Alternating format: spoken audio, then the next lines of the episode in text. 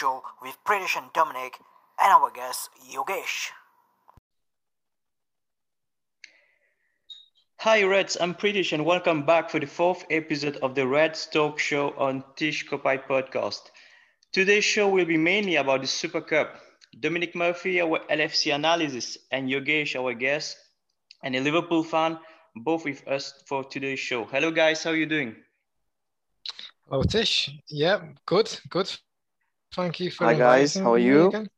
I'm good, thank you. So the, the last few days has has been difficult for everyone who loves Liverpool Football Club. And I'm glad that we did the right thing. Thank you to every single fan around the world to help change this disaster. Thank you so much for all the support. On Tuesday, Liverpool confirmed that our involvement in proposed plans to form a ESL has been discontinued. Liverpool, along with other members of the Premier League Big Six, were among 12 European clubs plotting to form a breakaway Super League. Manchester City were the first team to officially withdraw from the breakaway tournament, with the rest of the English participants also making it known on Tuesday that they have reversed their decision. Liverpool had come under pressure to withdraw from the Super League with Jurgen Klopp, their players, their supporters, all making their opposition known. John W. Henry, the Liverpool owner, accepts the responsibility for the disruption. He claims that the project was never going to succeed without the fans' support. He apologized to supporters in a two minute video on Wednesday. With the ESL um, the fallout and the repercussion people are still talking about, although it isn't obvious, obviously going to happen, the actual league, I was just wondering what positive can we can be taken out of it. Is it a win for football and is it a win for uh, Liverpool? Uh, let's start with Dominic. Um, yeah, I think it's uh, it's it's a win for the club uh, and for the fans especially. But uh, for the owner, it was incredibly embarrassing. Um, it was greedy and selfish and uh, very self interested and incredibly stupid. Um, they've ruined all the good work they've done over the years. And um, but I'm glad we're out of it. Um, it was a very difficult few days for for a Liverpool fan, and um, I'm sure Yogesh feels exactly the same. Absolutely, absolutely, Dominic. Uh, I think for the sport aspect of it, it's it's not the format that that's correct. Yeah, it's not yeah. a correct format for sport. I mean, exactly. You have to reward effort. Yes. You you you need to deserve to be there. So if you need if you deserve to be relegated, you have to be relegated. If you deserve to be promoted, you have to be promoted. Yeah. So you can't just have like 12 teams 15 teams who will never be touched you know they they can never go up or never go down. This is not like meritocracy in sport exactly. you know, you know it's for me it become like wwe exactly. You it's I mean, uh, it, it'd just be entertainment. It wouldn't be sport. Exactly. Yeah. i mean it, when you when you think about the initiative it's it's more of a business venture than a, than a sporting venture you know it's uh, how how do we make the most money? Yeah. But yeah. we forget about the sport aspect of it. We yeah, make think, entertainment yeah. but we don't make sport. Yeah. I think this is a victory for the fans um, of those big six club in in in premier league who call who call out their greedy owners who campaign and shame their owners into submission. As this is a victory uh, for all who care about the english pyramid and united to fight the the enemy within. John yeah. W. Henry have, yeah. uh, has played down um, any talk that he may be selling the club anytime soon mm. in an apology video to, to the fans on, on Wednesday. But there's still some rumors around that FSG may sell um, Liverpool. So what's next for, for FSG and for Liverpool owner, uh, Yogesh? I think now they will start to butter things up, to be honest. I mean, uh, they will have to do something to to get back the confidence of the of the, the manager, the board, the the fans, the players, and everywhere around the world to make people believe in in them again because It's very difficult though. it's very it's very difficult yeah i understand but i would also th- like to think about the the other side of the mirror also you know maybe this will trigger some positive changes also um, from them when it re- uh, especially in regards to i don't know uh, backing uh, Klopp with his deci- decisions when he wants to do some kind of player transfer or or you know uh, be more cooperative with him just I mean, we we can all we can we benefit can from it hope we can Yeah. all hope so. yeah you know. i mean in my opinion they i think they would play this card so Yeah. yeah yeah, nice, nice that you're so positive, Yogesh.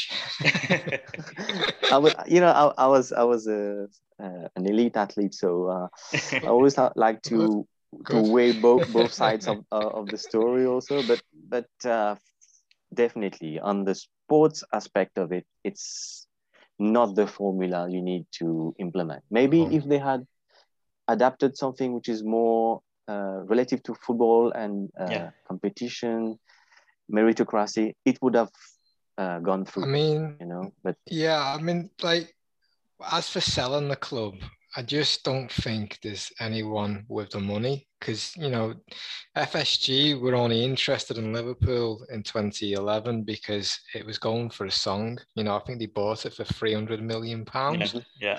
but now but now it's worth nearly four billion you know? Exactly. so the only people who could buy liverpool you know like um like people in the middle east like the rich sheikhs but they already own man city and psg um i mean i know there's a few others but i i wouldn't want to be owned by by a, by a country you know?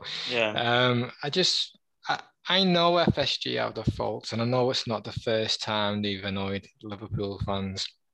You had last year with the furlough scheme, didn't you?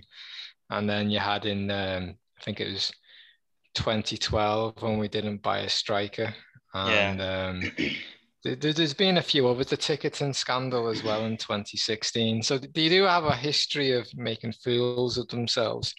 But the one positive, if there is a positive of it, is that when they do make a mistake, they admit they admit it, yeah. and um, they always make an apology, don't they?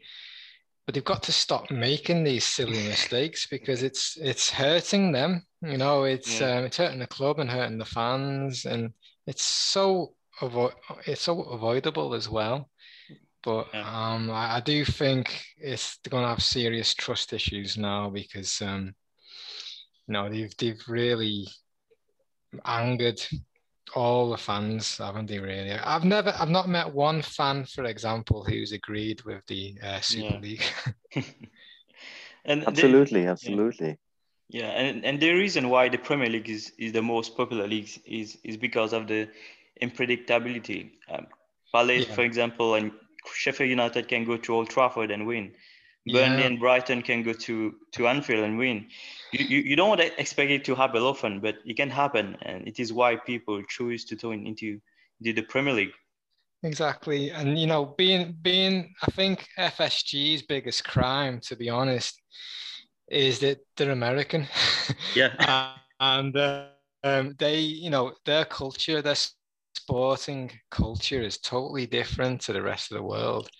You know, um, yeah. the M- MLB and, and NFL and NHL, they're, they're all franchises, so there's no relegation and promotion. Exactly. And um, Yeah. it's just I- can't, you know, they don't think they've done anything wrong because it's what they're used to. But they just, if they came to the UK or to Europe more often, visited Anfield more often, Yeah, they'd learn true. about European sport and culture, I, I and they wouldn't make yeah. these silly mistakes. I totally agree with Dominic on that. Um, let's not forget that they are Americans all and they are businessmen. And personally, I'm, I'm from, from the north of America. You talk to, to the audience here, many are Oh, just interested in, in the result. Many don't understand what, you know, Bill Shankly had built, and they don't understand the, the, Yeah. the legacy of Matt Busby and the English football pioneers for them for them it is just a form of you know entertainment from the club's point of view Uh, it, it would actually be great if the hardcore fans stopped going. That would mean they could just sell more tickets, you know, to the trippers who will peel into the Yeah. mega store and pay for for more individual match uh, ticket. Yeah, I mean, if you went to Anfield in the you know in the in the mid '90s, late '90s, um, you you tend to just see local, you know, Scousers. But if you go to Anfield now, you yeah, you still got like the the the, the local fans, but you've also got loads of international fans, and it, it's a it's a totally different experience now. And uh, that's not to say it's worse. I think it's better because you also see young families and, and, and loads of women on the Kop now, don't you? And Mm. it's uh, it- you know the risk and all that by turning the fans against them, and that's the biggest crime. Yeah, and let- Totally. let's not forget. that- yeah, yeah. Go ahead, Yogesh. Sorry. No, no, it's uh, I completely agree with, with with what you what you said. I mean, it's the culture in in Europe and I mean, in, not just in England, but in European football is totally different. When you look at America, they are mainly like franchise driven, Yeah.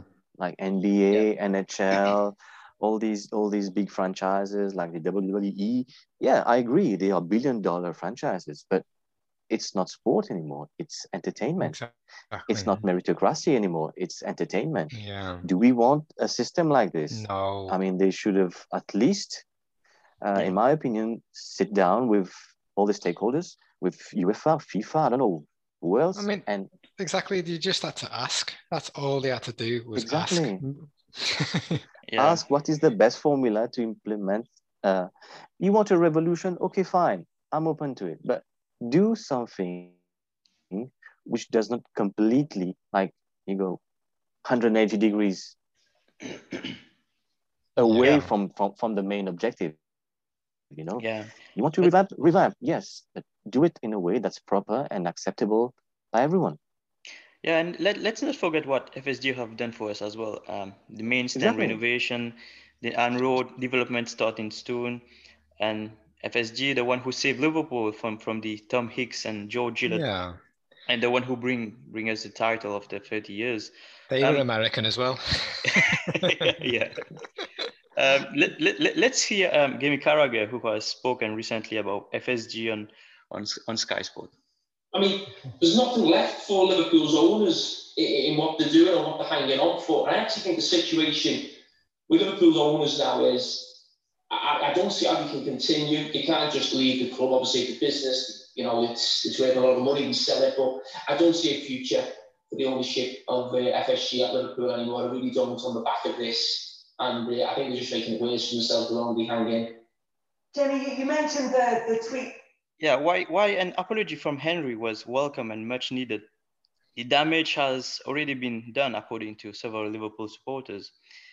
And that relationship may not be able to ever be built again. We've seen that since Tuesday, uh, many Liverpool fans reacting on, um, on social media like Facebook and Twitter, posting hashtag FSG out. Um, what, what did you make of John W. Henry apology? Could, could they get the trust back from the fans, um, Dominic? No, I, I think, he was sincere. I think his apology was sincere. Um, I, I mean, I don't think he thinks he. I don't believe he. I just said he's, he's sincere, didn't I? But you know, I, I, I don't because of his sport and culture, his business culture. You know, I don't think he feels like he was doing anything wrong, but I think he really regrets. Um, was probably really surprised by the uproar he caused. Um, I know Jamie Carragher thinks there's no future for them.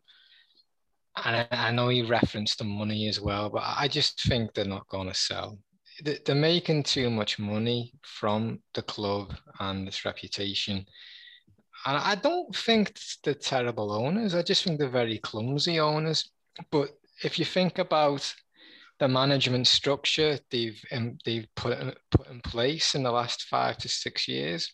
I mean, even as far back as Brendan Rodgers, um, you know, we've we've been most of our signings have been hits. Um, there's been a few flops, of course, but most of them have been hits. Uh, you've got Michael Edwards, who's really brainy uh, at what he does. You know, he's a great um, sporting yeah. director, isn't he? And Klopp's the best manager we've had in 30 years, and that's all thanks to um, FSG.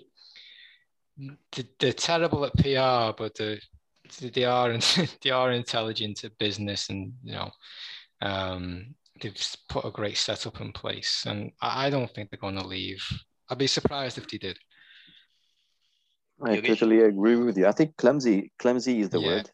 Dominic. Yeah, yeah, definitely. I think they it's the, it's the word which uh, really qualifies them. They are clumsy because the culture is different, so they don't think they are doing something wrong uh, they they are businessmen uh, first of all, so they will think in terms of business, and for them the culture is so different. But uh, at the same time, I don't think it would be like Dominic mentioned in the first place. Um, selling the club, I don't think it would be open to many people at this at this yeah. stage because the club's value now is is it's like gone, four billion, isn't it? I mean, yeah. yeah, four billion.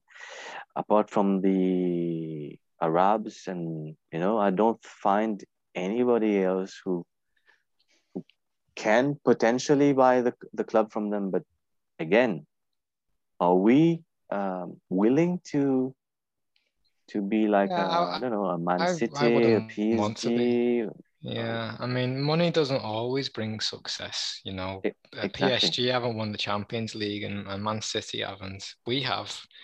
You know, we, we, FSG are a rich company. You know, but uh, it's it's the you know it's the it's the as I said it's the first team management they've put in place over the last five or six years that's really reaped its benefits. And I know this season's been really really poor but the last three or four years have been really exciting and very successful. Yeah.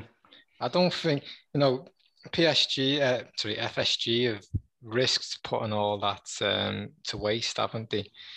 Um, let's just hope that the next, you know, let's let's hope they don't make another mistake after this, and you know, with a bit more success and a bit of um, groveling, I'm I'm sure the fans will slowly come back. I hope so. I wouldn't want to see another civil war, and, yeah. and you know, it's uh, don't want to do Tom Hicks and George Gillett era back.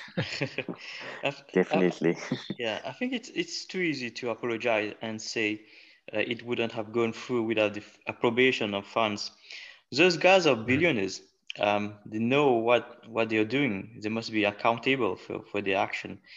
I think it's it's up to to, to the fans, um, players, coaching staff to to decide if if the trust is is is broken or still intact. Um, so according yeah. to the Athletic, uh, Jurgen Klopp is understood to be furious over both FSG willingness to sign Liverpool up for the Super League, and the timing of the announcement was close with the Leeds United game on Monday. Yeah. To let down yeah. the players, Klopp staff, the club legends who made where we are now, and most importantly, the fans for their own greed. Even if John W. Henry apologized to the Liverpool fans on Wednesday, um, club today said he or the players haven't had a personal apology from John W. Henry, but the video is personal enough for him. Despite his insistence that he was going nowhere, Jurgen Klopp is now favorite to be the next Premier League manager to go, according to the bookies in uh, in the UK. Um, so, what are your thoughts um, on, on, on this, um, uh, Yogesh? I well, I agree. I mean, you can't just drop a bomb like this on us on the on the day we're playing, and you know, just you know, we're we're going for for Super League. Yeah, I mean, nobody consulted me, so well, why why are we going for for such a big decision now when there are more critical and more uh, things of more priority? Our priority is to is to finish in the top four. I mean the the all the players the staff uh, the coach everything everybody is like mentally focused on this objective and you just drop a bomb like, on like this on us. It's really really i mean poor wasn't it, it it's, it's clumsy like i said. But uh, to be honest, uh, I don't think uh, Jurgen Klopp would just um, turn turn his back on, No, on the club like this, you know, so because the guys he was a professional athlete, so he understands the value of of his work ethics, Yeah. and uh, he also understands the importance of having uh, a manager to stand by your side in such times. Uh, again, him being a, an athlete before and now a manager, so he knows uh, how players at this level can behave and what they can think about, and you can't just.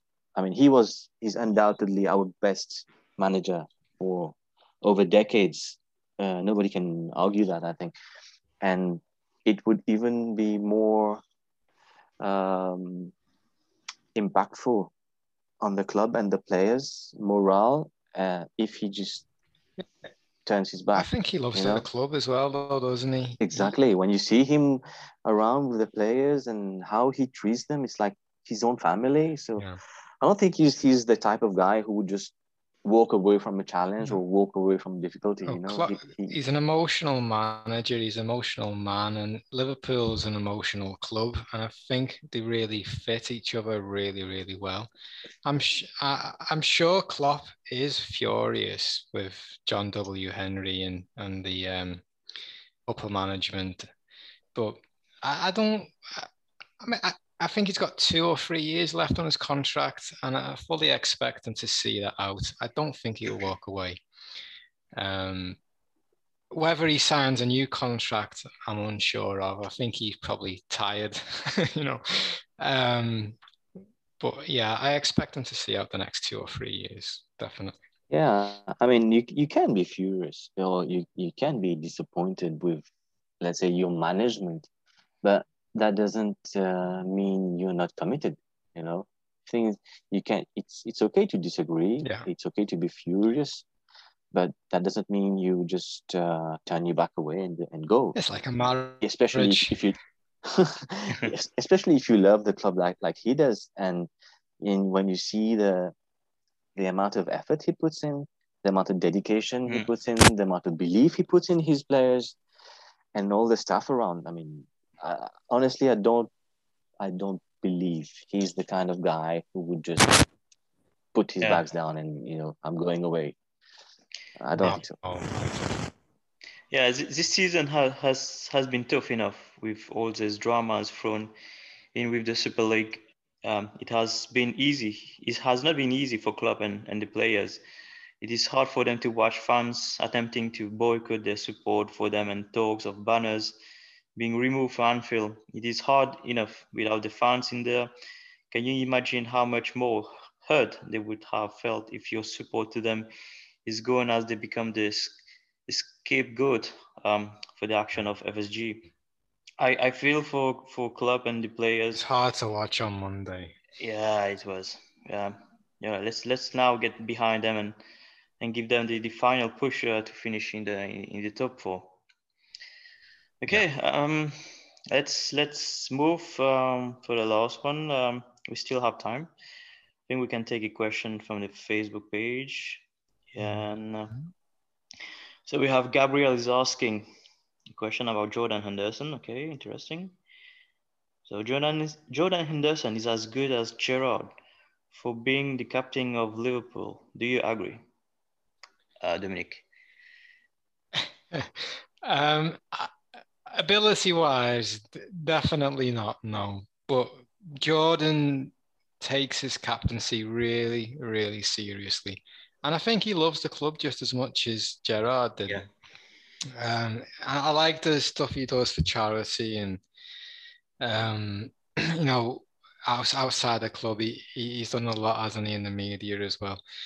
But um, on the pitch, he's he's very vocal. You, you know, because there's been no fans in the stands, you can hear all the shouting he does. He's always moving players. He's he's a great captain. I, when um, when I think it's was Rodgers, wasn't it, who made him captain, or maybe I think it was Rodgers Yeah, yeah, it was Rodgers. he was um yeah I I was a bit skeptical to be honest because it, I know he'd, he'd had a good season with Rodgers, but I still didn't think he was captaincy material. But since, you know, the last, especially in Klopp's tenure, tenure um, Jordan's really become a, a great captain. And the fact we've won the Champions League and the Premier League under his captaincy, he'll be that he'll go down as a legend. But as a player with talent, I think Gerrard is still the best. But whether he was as good as captain as Jordan, I'm unsure of. It's a, it's a very good question, to be honest. Yeah. Uh, Yogesh? Yeah, so I mean, it's I think it's not fair, if you can put it, to compare the the, Yeah, the captaincy that's or the abilities of, of, of the two because the two have very different uh, situations and scenarios. Uh, very the true. way the way they grew the way they grew with the club is different. What they achieve with the club is different. Uh, when you see um, Gerrard's involvement as a captain, and when you see also uh, Henderson's involvement as a captain, Two very different teams too, as well. It's very different. It's very different teams, very different mentality of the players, very different manager, and you can't like um, degrade or any one of them, you know, Yeah. in, with respect to the other because the the context was different I agree. and performance wise, if you if we can only match on performance, uh, Henderson won the Premier League. You know, uh, he won the Champions League, the Super Cup, the Club World Cup. Mhm. Um, there's no, there's not many captains who can Yeah. who can say they they've, they've done Yeah, that. You know? He's a legend now, isn't he? He really is. Yeah. It's a, it's a shame. It's a shame that he's been injured so much in the last Yeah. two years because, um, you know, everyone talks about Van Dijk and Gomez, but we've missed Jordan Henderson a lot as well, haven't we? His, his leadership. Yes. His leadership is is key. I mean, to this to the, the good functioning of this team, and he's like the manager on the on the pitch. Yeah, when you see the, the the his work ethics, the amount of effort he puts in, he goes up and down. He's everywhere. I mean, he's there to push his players. He's there to support them, to back them, to help them, to kick them. Mm. Yeah. I mean, Well, I think he one, does one of everything. one one of the most difficult jobs in football um, is becoming captain of Liverpool Football Club after Steven Gerrard. um, but what, Yeah. what, what what a job Jordan Henderson have done. Uh, he's an incredible player and even a better better human being. Yeah, he's a he's he's a he's a good guy. He's a very good guy. Um, you never hear anything bad about him. He's a, he's a good role model. Exactly. Yeah. All right, so I think Liv- that's- yeah. Liverpool have got the um, the captain they they they needed Yeah. yeah, at this at this current period of time in this very uh, context of the game uh, in this uh, let's say era of the game how it is played you need someone like him to to accompany you to push you to to run with you to to get vocal with you you know i think He does all that very there's well. not there's not many yeah he does it i think he's perfect for for that role to be honest All right, so that's it. Thank you guys for today's show. It was a real pleasure. Oh, thank you. pleasure is ours Yeah, thanks for the Absolutely. invitation We'll see you next week um, for another episode of the Reds Talk Show. Um, don't forget to check out my blog called Tishkopai blog for all the LFC news, interviews, and much more. We'll see you next time, next week. Take care, guys. Bye bye. bye guys